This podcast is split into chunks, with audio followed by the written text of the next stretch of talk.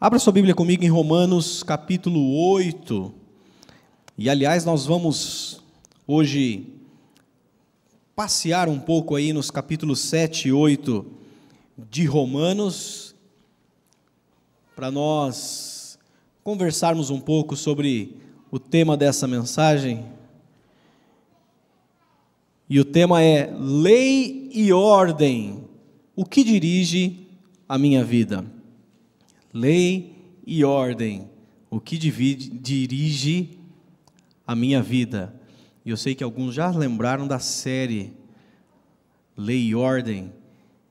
Cadê meu professor de inglês aqui, o Rafa? Law e Order. É isso? É assim que falam? Law e Order. Então, Lei e ordem, o que dirige a minha vida. Romanos 8, apenas o primeiro versículo por enquanto, mas deixa sua Bíblia aberta por aí. Nós vamos ler vários versículos aí. Diz o seguinte: Portanto, agora não há condenação para os que estão em Cristo Jesus. Você pode dizer amém. Vamos ler todos juntos a versão que está na tela? Um, dois, três e. Portanto, agora já não há condenação para os que estão em Cristo Jesus. Quantos estão em Cristo Jesus aqui nessa manhã, guardados pela Sua graça, pelo Seu amor, abraçados pelo, pelo favor de Deus essa manhã? Você pode dizer amém, amém. Lei e Ordem, ou Law e Order, essa série policial investigativa que ficou famosa que eu fui dar uma olhadinha ontem, parece que entrou na 23 terceira temporada. Não sei quantos aqui já assistiram algo dessa série aí, mas eu gosto de algumas séries assim investigativas, policiais. Eu gosto do negócio assim de ver aquele suspense, coisa inteligente, né? Quando tem aquelas cenas que que afeta a minha inteligência, eu falo assim, não, essa cena aí não deu certo. Tem algumas cenas que você fala assim, ah, não, você está né, zombando de mim, né? Mas ah, tem muitos que são muito legal. E eu lembro que quando criança a gente brincava muito na rua. Hoje a criançada não brinca na rua, né? Hoje a criançada brinca nas redes sociais, né? Hoje dificilmente tem criança que brinca na rua. E a gente que é pai fala assim: não, mas hoje não dá, né? hoje é mais violento. Na nossa época não era. Né? Eu fui criado no bairro, não sei quantos aqui conhecem, um bairro super seguro, Dedé, assim, sabe? Um bairro muito. Nossa, um condomínio lindo chamado Residencial Parque Piracicaba mais conhecido como Balbo. Eu vivi, eu vivi minha vida toda lá. E vivia para rua, brincando, tudo mais. Estou vivo aqui, graças a Deus. E uma das brincadeiras que a gente fazia na rua era a brincadeira do polícia e ladrão, do pega-pega e tal. E a gente gostava de quando você era o polícia, você parava assim e tal, de dar aqueles gritos né, de filme, né, parados em nome da lei é, pare aí, fica no seu lugar. Né? Ou quando a gente vai usar a terminologia lei, a gente quer é, usar para explicar aquilo que pode ou não pode, uma regra que está estabelecida naquilo que pode ou não pode ser feito. Eu lembro de uma vez também que uma viagem que nós fizemos com a família, nós chegamos no condomínio, a primeira coisa que eu fui ler foi o que estava atrás da porta, que eram as regras do condomínio. E quem já foi em praia aqui com um monte de gente num apartamento que geralmente é pequeno, né, sabe que algumas regras a gente dificilmente vai cumprir. E tinha uma lá que estava assim: proibido tirar os colchões dos quartos e colocar na sala. Eu falei, gente, essa regra aqui vai ser difícil, porque a gente adora tirar os colchões da casa quando a gente está na praia, assim, para fazer aquela bagunça, né? Os meninos vão para a sala, as meninas vão ficar no quarto, não sei o quê, e faz aquela bagunça. E eu olhava para as meninas e falava assim: ó, regra é regra. Tem que cumprir. Está aqui. Essa é a lei. A palavra lei quer dizer exatamente isso: regra categórica.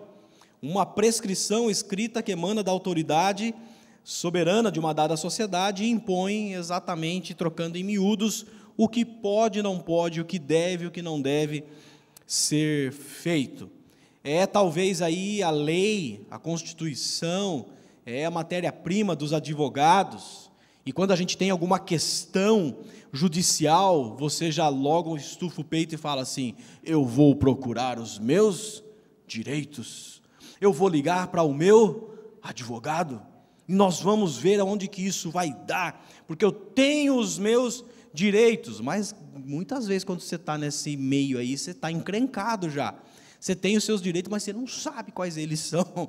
Você não sabe se realmente você está no seu direito ou não. E Paulo aqui, nos capítulos 7 e 8 de Romanos, que não é, diga-se de passagem, não é das cartas mais fáceis de se compreender quando você lê uma primeira vez, uma segunda vez, é, Paulo ele está colocando algumas questões muito complicadas de se lidar no dia a dia. E aqui ele fala, nesses capítulos, sobre algumas leis que dirigem a nossa vida. Alguns tipos de leis que regem a nossa vida, falando isso de uma perspectiva humana, mas ligada com aquilo que a palavra de Deus tem falado. E aí eu pergunto: qual lei tem dirigido a sua vida? A gente sabe que se tem a lei, se a gente pensar numa regra, quais são as regras que você utiliza para dirigir a sua vida? De repente você olha para a sua história, para as suas origens, e você fala: não, a história da minha família é assim, a minha família é tal, não sei o quê, e aí você se prende é, sempre a ser dirigido pela história, pelas origens, pela maneira com que a sua família sempre lidou com uma situação. Eu lembro que quando eu comecei a crescer, algumas coisas que minha mãe falava para mim, eu via que não era daquele jeito. Eu falava assim, mãe, acho que não é assim. Então, ela falou assim, não, mãe, a gente sempre fez assim. Alguém fala assim já na sua casa? Não. Talvez você fale isso na sua casa. Não, a gente sempre fez assim, sempre deu certo. Aquelas coisas de remédio caseiro, né? Não, sempre fez assim, pode tomar, não sei o que lá, quase que uma simpatia gospel, assim, né? Para você resolver as suas vidas. As regras que a gente inventa, que a gente é, se apropria para seguir a nossa vida, elas vão determinar a maneira com que você vai escolher os passos que você vai dar. Seja ela das suas origens, sejam talvez os medos que você aprendeu, porque os medos são aprendidos. Você não nasce com medo, se você pegar uma criança recém-nascida e jogar na água, ela não vai ter medo de nadar, ela não vai ter medo de nada. Os medos eles são aprendidos, são reações da vida que em determinado grau é bom, porque os medos nos protegem, mas em muitos momentos os medos nos paralisam e nos impedem de avançar e as outras regras da nossa história, da nossa vida, do nosso passado. E Paulo vai apresentar aqui, eu preciso entrar já nesse ponto, porque são três, três leis que Paulo apresenta que dirigem as nossas vidas. E eu queria pedir a sua atenção, porque as três precisam ficar claras no seu coração até o final dessa mensagem, para você entender o que Paulo está dizendo nessa luta que há entre essas três leis. E a primeira lei que Paulo vai dizer que tem aqui nesse texto é a lei de Deus. Paulo chama de lei de Deus. Voltando um pouco em Romanos 7, por isso que eu disse para você ficar atento aí, Romanos 7, no verso 22, Paulo ele diz o seguinte: No íntimo do meu ser tenho prazer na lei de Deus então ele chama aqui de lei de Deus, fazendo uma menção, inclusive em outros versículos, dos mandamentos. É a lei de Moisés, é a lei do Antigo Testamento. Inclusive, é, os estudiosos da nossa denominação em especial, a Igreja do Nazareno, que é uma igreja histórica, centenária e tudo mais, nós é, olhamos para a lei e nós vemos que a lei do Antigo Testamento ela tem três subdivisões. A lei de Moisés, a lei do Antigo Testamento, a lei do povo de Israel, era, de, era subdivididas em lei moral, lei cerimonial e lei civil. A gente não vai entrar em assunto que quem sabe na jornada bíblica o pastor Elias entre nessa, né, pastor Fernando? Mas a lei cerimonial, ela ia, ela dizia acerca dos rituais das cerimônias que o povo tinha que cumprir. Então, se você ler o livro de Levítico, você vai ver tantas cerimônias que o povo tinha que cumprir, acordar cedo, tem que sacrificar, tem que isso, tem aquilo, tal. A lei civil falava de como viver em sociedade, era como a nossa constituição. E a lei moral, a lei moral é o que a gente chama de mandamentos, que é aquele senso de Deus, da sua justiça, da sua bondade, da sua santidade, daquilo que Ele tem para nós como a, a, sua vontade. E essa lei, a lei moral, é a que Jesus fala: eu não vim abolir a lei, eu vim cumprir essa lei. É essa lei aqui, é essa parte da lei, a lei moral. As leis cerimoniais, elas acabaram quando Jesus morre na cruz, não precisa mais de sacrifício, não precisa mais, porque tudo aquilo apontava para Jesus. A lei civil, cada é, nação tinha a sua, mas a lei moral, a lei de Deus, os mandamentos, elas continuaram. E aqui que Paulo vai dizer que essa é a primeira lei que ele tem prazer a lei de Deus. Mas olha só que interessante. No capítulo 7, ainda no verso 25, na, no meio desse versículo, ele vai dizer o seguinte: De modo que com a mente eu próprio sou escravo da lei de Deus. Com a mente eu próprio sou escravo da lei de Deus. Sabe aquela coisa que dentro de nós sempre tem algo que diz o que é certo a se fazer? Você já teve aquela sensação diante de, uma, de, uma, de algo de, de, de que está acontecendo à sua volta? Existe algo dentro de você que diz qual é o caminho certo. Existe um senso dentro de nós que aponta. E Paulo está falando: eu tenho prazer nessa lei, e na minha mente eu sou escravo dela. Só que é o seguinte, ele vai dizer dessa lei ainda algumas características, no, no capítulo 7 ainda, versos 12 e 14, ele vai dizer o seguinte: de fato, a lei é santa, olha as características dessa lei. A lei é santa, o mandamento é santo, justo e bom. E aí no final ele termina ainda no verso 14 dizendo que a lei é espiritual.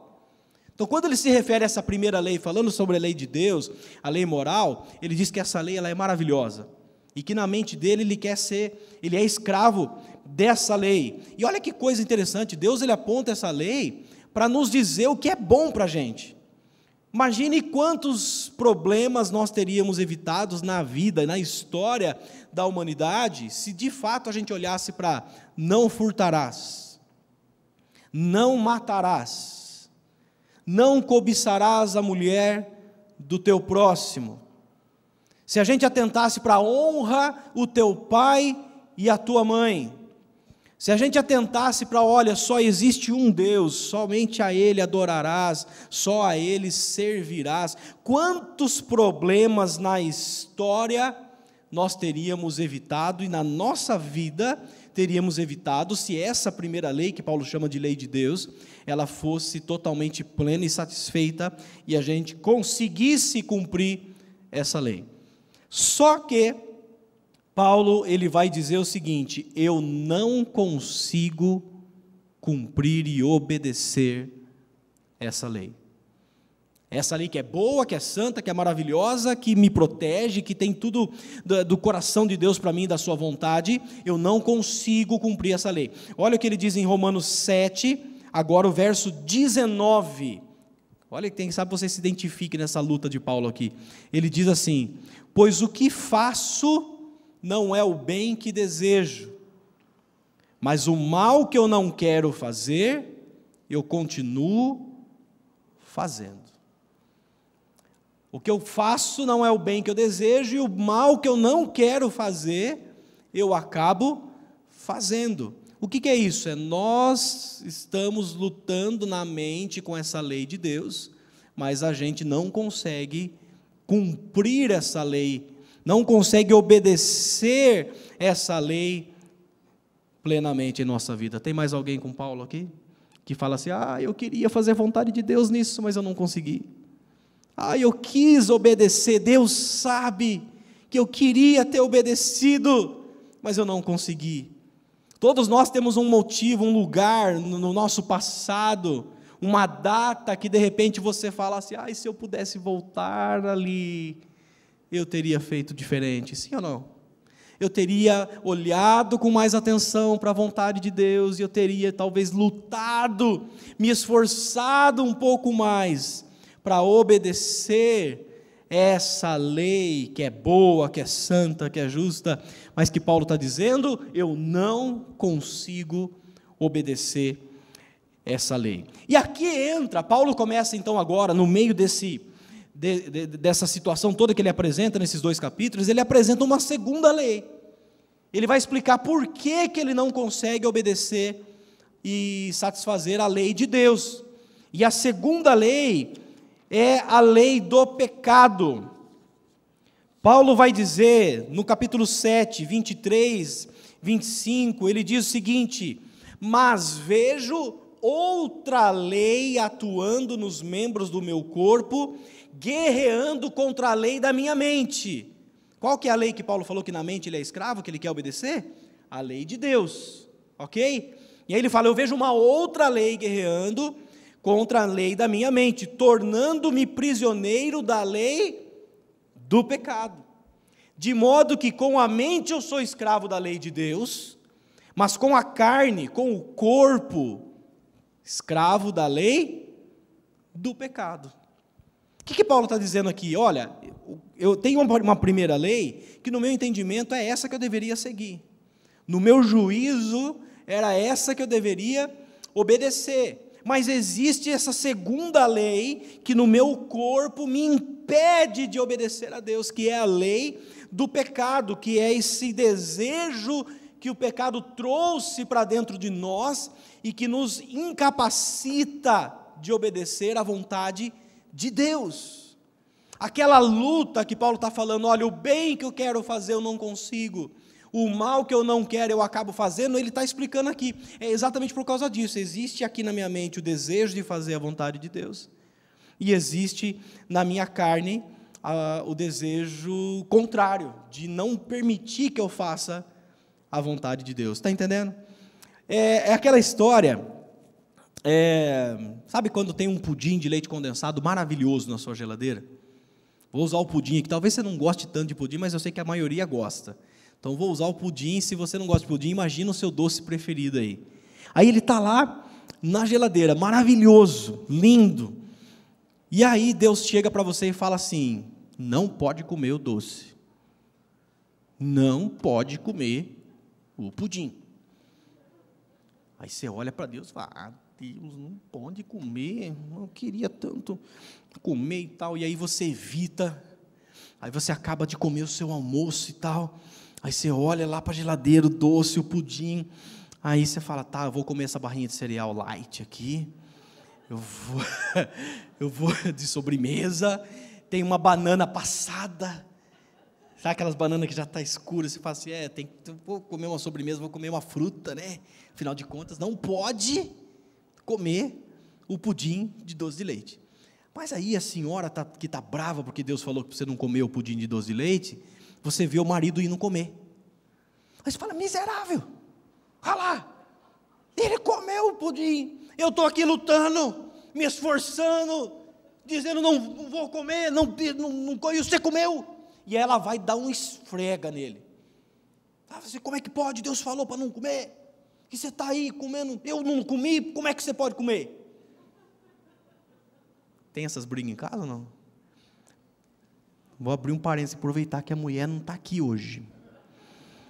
Lá em casa é o seguinte: quando um resolve fazer dieta, acabou para todo mundo. É assim lá também? Fala assim, mas gente, é você que está de dieta, não sou eu. É, mas aqui é o seguinte, vamos, todo mundo tem que se ajudar, que eu preciso de ajuda, porque a gente tem que não sei o que lá e tal. Falei, mas tá, mas eu não estou de dieta. Eu quero comer o pudim. eu quero. Tudo bem, você ficou louca com o marido, você deu esfrega nele porque ele comeu o pudim e você lá lutando, resistindo para não comer o pudim. Aí ele fica todo sem graça, né? Puxa, Deus mandou não comer, comi. E ela tá lá firme, que mulher santa, né?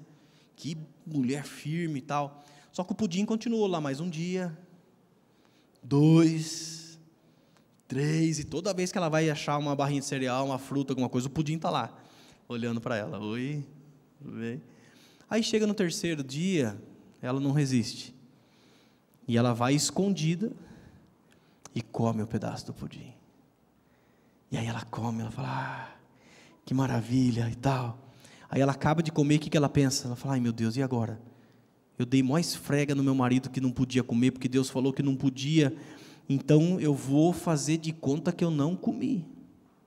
Eu vou ficar quieto, porque senão onde vai ficar a minha autoridade agora?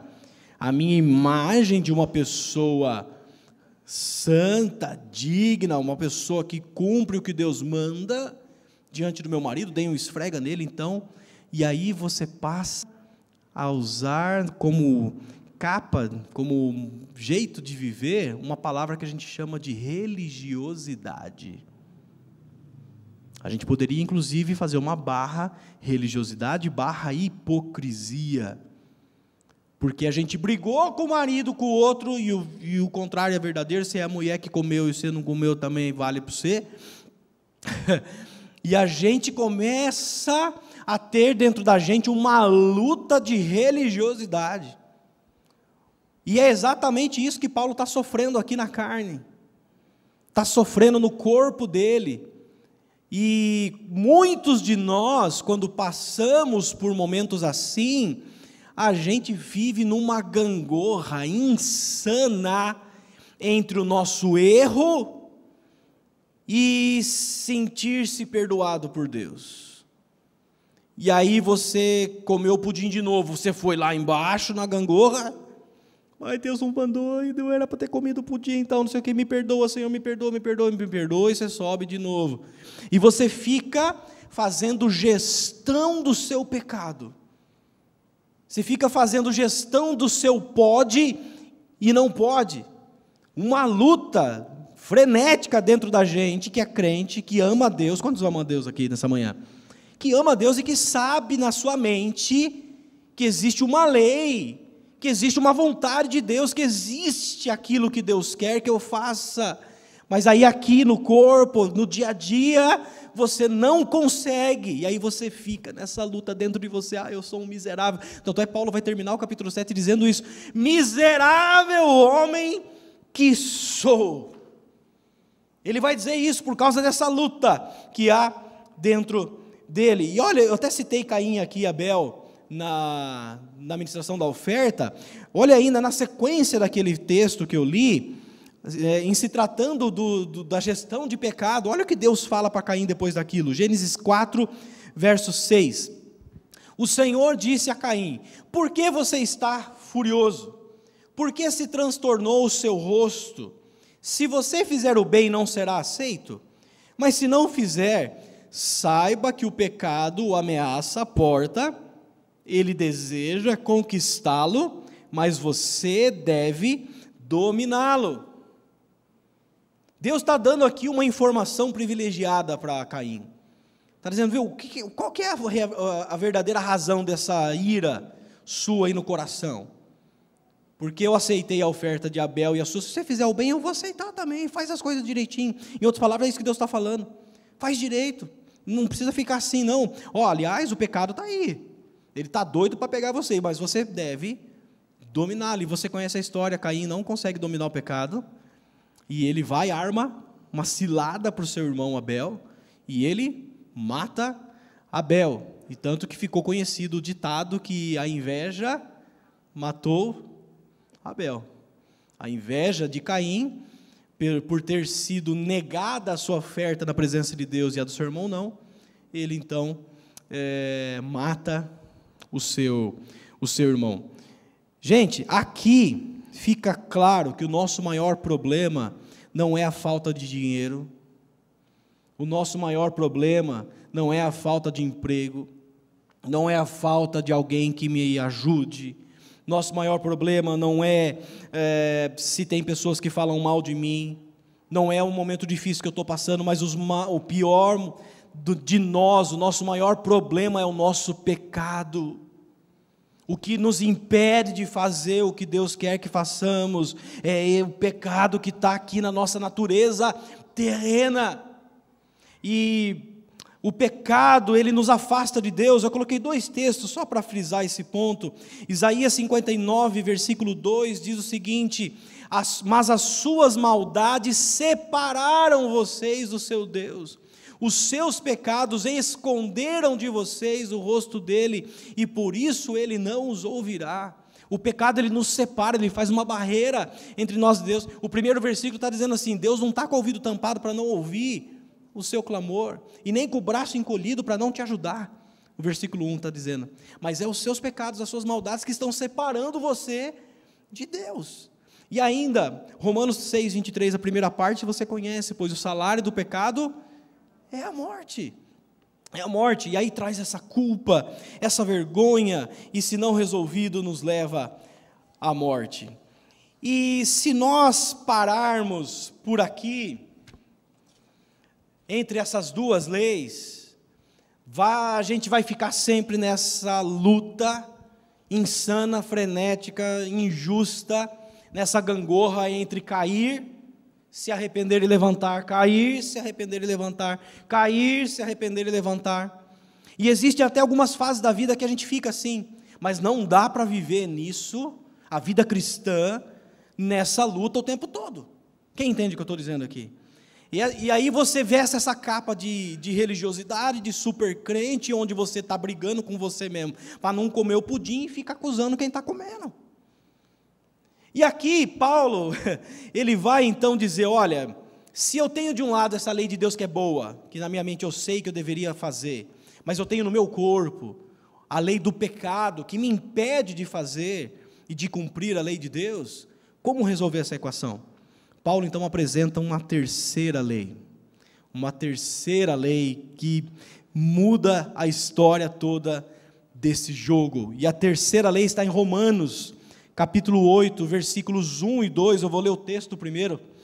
E ele diz o seguinte: Portanto, agora já não há condenação para os que estão em Cristo Jesus, porque por meio de, de Cristo Jesus, a lei do Espírito de vida me libertou da lei do pecado e da morte. ah, vamos ler isso aqui juntos? Vamos lá? Põe na tela de novo, por favor, Sabino. Um, dois, três e. Portanto.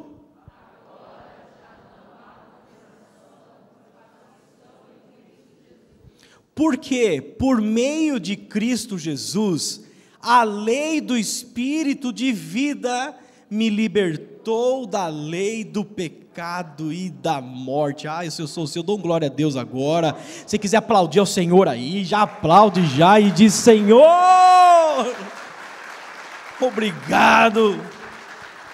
Se você lê esse texto na sua Bíblia, eu tive o cuidado de ver nas principais versões, esse espírito de vida que está aí está com letra maiúscula porque ele está falando do Espírito Santo de Deus, o Espírito de Cristo, o Espírito do Senhor, que vem sobre nós, e quando nós somos lançados em Cristo Jesus, nada mais pode nos condenar. Você consegue entender? Aquela luta que nós estamos aqui, e gente, abre um aspas aqui, Satanás ele vai te acusar o tempo todo. Ele vai levantar situações para que você se sinta envergonhado, para que a culpa fique sempre latente no seu coração, para que a vergonha seja algo que te impeça de olhar para frente, de seguir. Mas essa luta, ela pode ser vencida quando nós aqui dentro entendemos que não é pela minha mente, não é pelo que o meu corpo está designando, mas é pelo poder do Espírito Santo de Deus que eu vou vencer isso. A maneira de resolver é permitir com que a lei do Espírito Santo venha guiar e dirigir as nossas vidas. Paulo aqui então começa a falar sobre viver segundo a carne, e toda vez que aqui na versão é, bíblica usa, usa a expressão carne, você já lembre do seu lado humano, da sua natureza pecaminosa. Eu lembro que quando eu era criança eu ficava lendo a Bíblia e falava assim, meu Deus, carne. E, e a versão mais antiga, né, concupiscências da carne. Não sei se alguém tem essa versão aí, fala assim, exatamente assim, né? Porque as concupiscências da carne, as coisas que o espírito não sei o quê. Uma, uma versão antiga fala assim, meu Deus, o que, que isso quer dizer? E a, e a gente pôde perceber que, na verdade, está se tratando da nossa natureza caída, da nossa natureza pecaminosa. E não se engane, você tem aí um lado ruim dentro de nós que é por causa do nosso pecado. O ser humano é bicho ruim. Dá uma olhadinha para o lado e fala assim: agora entendi tudo. Aham. Como diz aquele TikTok, né, Rafa? Ah, agora eu entendi. Agora as coisas ficaram mais claras, alguma coisa assim. Alguém já falou, pastor, você está muito no TikTok. Não tenho TikTok, tá? Estou falando sério, eu não tenho TikTok. É algumas coisas que eu vejo no Reels e que as minhas filhas às vezes estão do lado. Eu falo, nossa, que legal esse negocinho aí. Eu vou lá e escuto lá. Eu cantei algumas musiquinhas aqui, né? Mas é, é só essas mesmo que eu conheço, tá? A lei que está dentro de mim, Senhor, aquilo que eu quero, aquilo que eu não consigo. Ai, meu Deus. E Paulo vai começar a dizer, e eu, vou, eu fiz questão de deixar aqui agora, na versão da NVT, na nova versão transformadora, é, esse, uma, uma parte maior desse capítulo 8 de Romanos, que eu achei espetacular essa versão para explicar-nos aquilo que Paulo está tentando nos dizer aqui, do poder quebrado do pecado dentro de nós quando a gente entende e deixa o Espírito Santo, a lei do Espírito, nos dominar. Então acompanhe comigo, são alguns versículos, são nove versículos de Romanos 8, de 5 a 14, na versão da NVT. Se você puder, inclusive, acompanhe na tela, porque é uma versão espetacular. Olha só. Aqueles que são dominados pela natureza humana pensam nas coisas da natureza humana mas os que são controlados pelo Espírito pensam em coisas que agradam o Espírito. Portanto, permitir que a natureza humana controle a mente resulta em morte. Mas permitir que o Espírito, lembre que esse Espírito aqui sempre está com letra maiúscula, Está falando do Espírito Santo de Deus, dessa lei que Paulo está tentando nos explicar. Permitir que o Espírito controle a mente resulta em vida e paz, pois a mentalidade da natureza humana é sempre inimiga de Deus. Nunca obedece às leis de Deus. Olha aqui Paulo explicando: não consigo obedecer por causa dessa lei humana. Nunca obedece às leis de Deus e nunca obedecerá. Por isso, aqueles que ainda estão sob o domínio de sua natureza humana não podem agradar a Deus. E olha o que Paulo vai dizer agora: vocês, porém, diga assim comigo, eu, porém. O texto está falando de você, vocês, porém, eu, porém, não são controlados pela natureza humana, mas pelo Espírito se de fato o Espírito de Deus habita em vocês. E se alguém não tem o Espírito de Cristo, a ele não pertence. Uma vez que Cristo habita em vocês, embora o corpo morra por causa do pecado, o Espírito lhe dá vida, porque vocês foram declarados justos diante de Deus. E se o Espírito de Deus que ressuscitou Jesus dos mortos habita em vocês, o Deus que ressuscitou Jesus Cristo dos mortos dará vida ao seu corpo mortal por meio desse mesmo Espírito que habita em vocês. Olha que coisa linda. Portanto, irmãos, vocês não têm de fazer o que a sua natureza humana lhes pede, porque se viverem de acordo com as exigências dela, morrerão. Se, contudo, pelo poder do Espírito fizerem morrer as obras do corpo, viverão. E ele termina no meu versículo dos principais da minha vida, que ele diz: Porque todos que são guiados pelo Espírito de Deus são filhos de Deus. Você pode dizer aleluia por isso. Há uma saída para você sair dessa luta insana da sua mente consigo mesmo, entre o seu pecado e querer fazer a vontade de Deus. As duas coisas só vão se encaixar se eu submeter a minha vida ao domínio do Espírito Santo e eu entender que aquilo que Jesus fez na cruz por mim é suficiente. A religiosidade é quando eu quero pagar a Deus pelo que Ele me fez. E deixa eu dizer uma coisa para você: não é possível pagar a Deus pelo que Ele nos fez. A religiosidade é quando eu visto esse manto de santidade, de mais crente e mais perto de Deus do que o outro que está do meu lado, e eu passo a acusar o outro que está comendo pudim, sendo que eu também estou comendo escondido. A religiosidade, ela nos afasta de Deus. Essa roupa de, olha Deus, eu estou aqui, aliás, o Senhor está de parabéns de ter um filho igual a mim. Você já disse isso? É aquela oração do fariseu que estava ali falando: Senhor, subiu até numa pedra na esquina. Senhor, obrigado, porque eu não sou como esse pecador. Pensou uma oração dessa? Pensou levantar alguém do seu lado e fala: Senhor, obrigado, porque eu não sou igual a esse aqui do meu lado. Pecador. Olha por lá, tem algum pecador do seu lado ou não? Ai, meu Deus, eu lembro que o Leonardo Gonçalves fala no DVD dele, né? Se você soubesse a respeito de quem está do seu lado, o que ele sabe acerca dele, você não sentaria do lado dele. Conseguiu entender? Eu vou repetir, porque eu sei que às vezes vem um delay, né? Dá uma, uma demorada assim para pegar. Se você soubesse acerca de quem está do seu lado, o que ele sabe acerca dele, você não sentaria do lado dele. E pasme, o contrário também é verdadeiro. Essa pessoa não estaria sentada do seu lado se ela soubesse o que você sabe acerca de si mesmo. Consegue entender?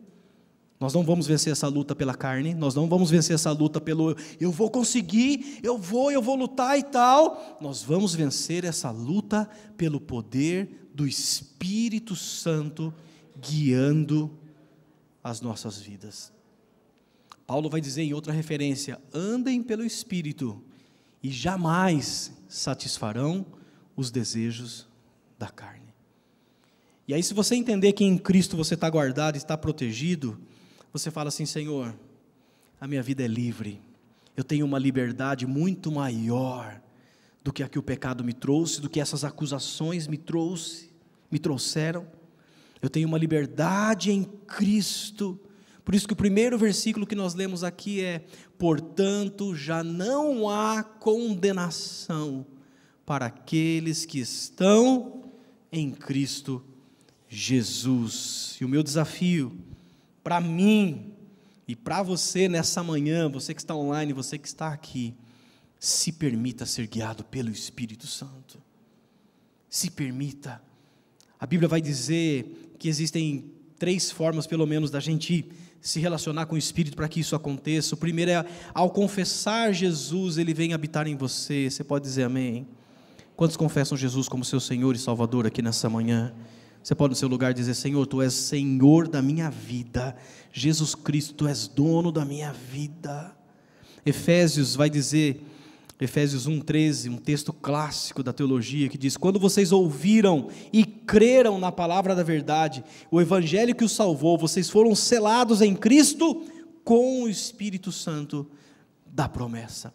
Mas tem uma sequência: existe um batismo com o Espírito Santo. Essa é a segunda coisa. O batismo com o Espírito Santo. Em 1 Coríntios 12, 13, ele diz: Pois em um só corpo todos nós fomos batizados em um único Espírito, quer judeus, quer gregos, quer escravos, quer livres, e a todos nós foi dado de beber de um único Espírito.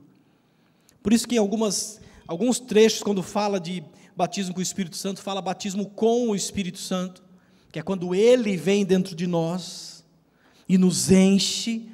E batismo no Espírito Santo, como é esse texto aqui, que é quando nós somos lançados para dentro do Espírito Santo, para dentro da presença dEle. E essa obra é completa, é o que a nossa igreja, a nossa denominação chama da, da experiência da inteira santificação. Quando o Espírito Santo vem num ato poderoso do seu Espírito, ele nos lava, ele nos limpa, Ele nos purifica, e todo o nosso passado não tem mais sentido, porque o Senhor faz questão, inclusive, de não se lembrar mais dos nossos pecados. Aleluia, isso é lindo demais. E ainda, em terceiro, o conselho bíblico é o enchimento com o Espírito Santo. Efésios 5,18 diz: Não se embriague com o vinho que leva à libertinagem mas deixem-se encher pelo Espírito. Deixa o Espírito Santo te encher. Talvez você fale, ah, pastor, é uma luta talvez agora nova para mim. Se eu não estava conseguindo gerir o meu pecado, e você não vai conseguir. Se eu estava nessa luta entre cair, levanta, cair, levanta, agora a sua mente clareia diante de você e você começa a buscar intencionalmente aquilo que realmente vai te ajudar a sair dessa, que é um relacionamento com o Espírito Santo. Deixa Ele te ajudar a tomar decisões. Deixa Ele clarear os seus olhos para o caminho que você anda, deixa Ele falar com você, deixa Ele guiar a sua vida, e você vai ver que a lei do pecado não vai mais te impedir de agradar o coração de Deus. Você pode dizer amém por isso? O pessoal do louvor vai chegar, fique de pé no seu lugar. Paulo vai falar que quando nós começamos a desfrutar do Espírito Santo, nós começamos a ter em nós o fruto desse Espírito. E Gálatas 5, a partir do 22, vai falar desse fruto. Quem lembra algum aí? Amor, paz, longanimidade, benignidade, mansidão, domínio próprio. Arregala o olho para quem está do lado. Fala, é, é domínio próprio.